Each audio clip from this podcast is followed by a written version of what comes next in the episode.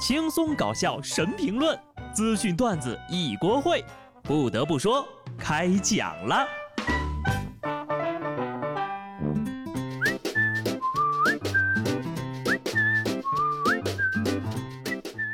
Hello，听众朋友们，大家好，这里是有趣的。不得不说，我是机智的小布。最近呢，我真的是太难了。就在刚才传稿子的时候呢，不知道被什么尖锐的东西戳到了食指，然后包着创可贴，在简陋的出租屋里完成了本期节目的制作。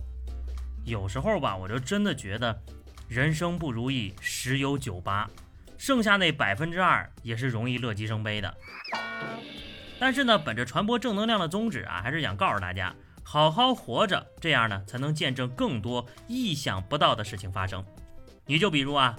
有生之年系列《庆余年》搞第三季了，李国庆和俞渝被自己的儿子给告了。这回呀，一个新角色闪亮登场，李国庆和俞渝的儿子。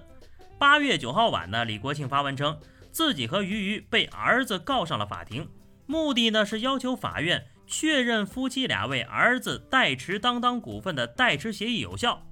在文章里呢，李国庆说自己跟儿子。本是同根生，相煎何太急？呃，等等，这话不是形容兄弟的吗？你个卖书的，怎么这么没有文化呢？他还说了，儿子为了钱告父母没必要，等父母百年之后，不都是你的吗？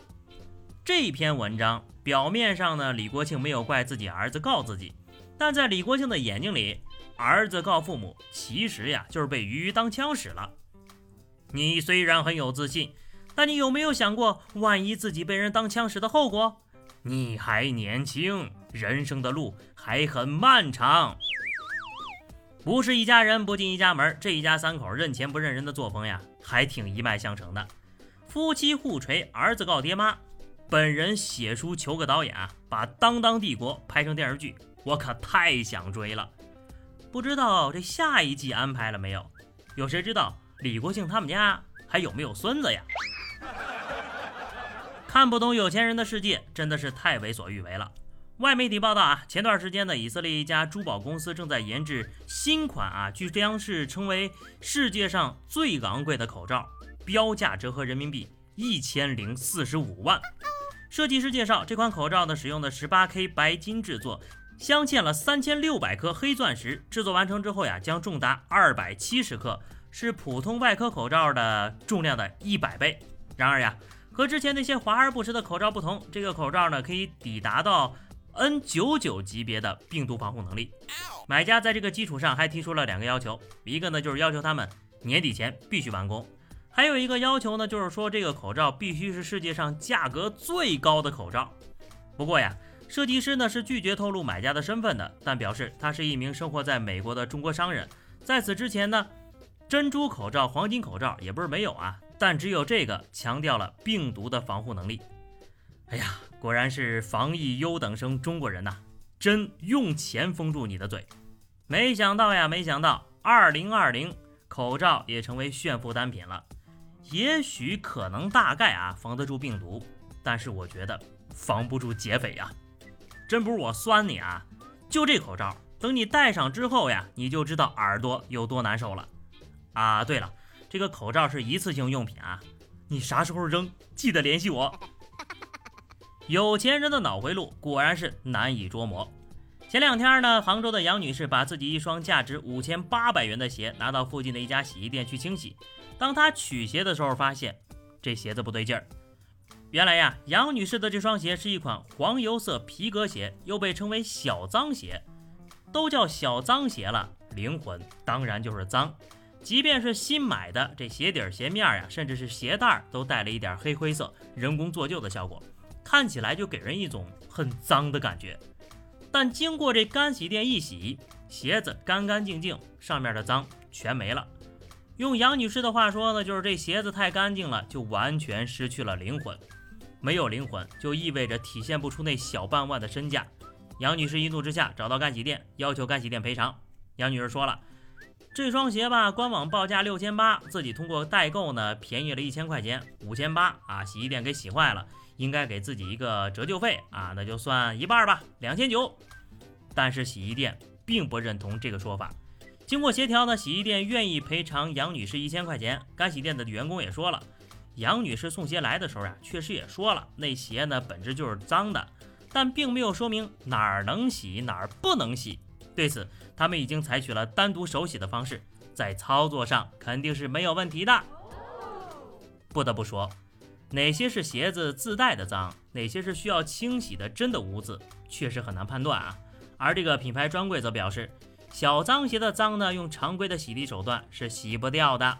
但如果用了特殊的化学试剂的话，那就不好说了。建议杨小姐呢，先把鞋子送去做个鉴定，先确定是否存在洗涤事故，再来维护自己的权益。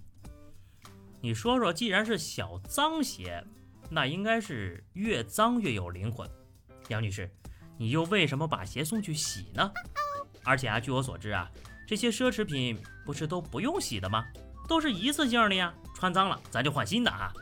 当然了，还有另外一种可能啊，杨女士买着假鞋了，五千八买一双小脏鞋，一洗变成小精鞋了。搞双鞋子还要做旧，咋的？是为了追求一种刚出土的感觉吗？我果然是搞不懂时尚呀。更搞不懂的是，竟然还有大学宿舍男女混住。近日啊，河南科技大学的男女混住话题呢，引发了微博的热议。该校将不同专业、不同年级交叉混合入住，女生呢住在低层，男生呢住在高层。学校的老师回应称呀，这个是书院制改革，实际上呢是要打造社区型的宿舍，这样呢可以方便不同专业的学生之间互相交流，也方便呢辅导员、学业导师都入住学生宿舍。目前呢确实是这样设定的，但并不意味着就没有任何的管理举措了。可以理解啊，这个改革是为了方便学生之间的交流。但是呢，不得不说，女生宿舍在底层，男生宿舍在高层，对女生来说呢，存在着极大的不方便和各种隐患。我觉得啊，咱这个换一换，女生住在高层，男生住在低层，禁止男生上楼，这个才是男女混住比较好的打开方式。而且啊，这学校还要求大学最后一年呢，还要搬宿舍换舍友。这不同专业、不同年级的所有学生混合打乱了，一群完全不认识的人住在一块儿，交流啥呢？本来光女生不方便，现在大家都不方便了。反正啊，就男女混住这种管理方式吧，那都是防君子不防小人哈。真君子那就身正不怕影子斜。八月一号，安徽郎溪蓝天救援队队长徐晓峰接到任务，关上自家的电动超市的门啊，就走了。二号回去之后呢，发现这个店门敞开着，多了几张纸条。原来呀，此前有许多顾客来消费啊，主动对着监控展示付款，还留言说明当天这个钱箱里呢有两千多块钱，一毛没少。嗯，听着确实挺暖的。直到我发现这些顾客对着监控展示付款啊，这这个监控吧就挺厉害的。论一个监控角度的重要性，正对着收银台，不管从里边拿什么都能看得一清二楚。老板不在，你都不知道我的心里有多慌。自从看到头顶有监控，人也不慌了，购买力变强了，甚至都会用收款机自助找零了啊！看到大家这么自觉付款呢，真的挺感动的。然而，有的人就不这么自觉了。八月十号，北京野生动物园发表声明：七月三十一号，有游客强行拿走了天鹅蛋，不仅对动物本身造成了不可挽回的影响，更是对我们大家。本应持有的尊重自然、保护自然价值观的粗暴践踏，希望广大游客呢在做好防护的同时，真心爱护动物，共同守护可爱的动物朋友们。天鹅蛋是人天鹅的，除此之外呀，不属于任何人。拿了天鹅蛋还拍照炫耀，无异于拐带了人家的孩子，还在人家面前耀武扬威，这个画面感太强了，气得我呀拳头都硬了。为什么总有人在景区管不好自己的手脚？怎么到哪儿都想拿个什么东西，要么搞个破坏呢？这么喜欢动手动脚啊，干脆不要出门，你在家呀，爱咋咋地。好了，那么以上就是本期节目的全部内容。关注微信公众号 DJ 小布，或者加入 QQ 群二零六五三二七九二零六五三二七九，来和小布聊聊人生吧。下期不得不说，我们不见不散，拜拜。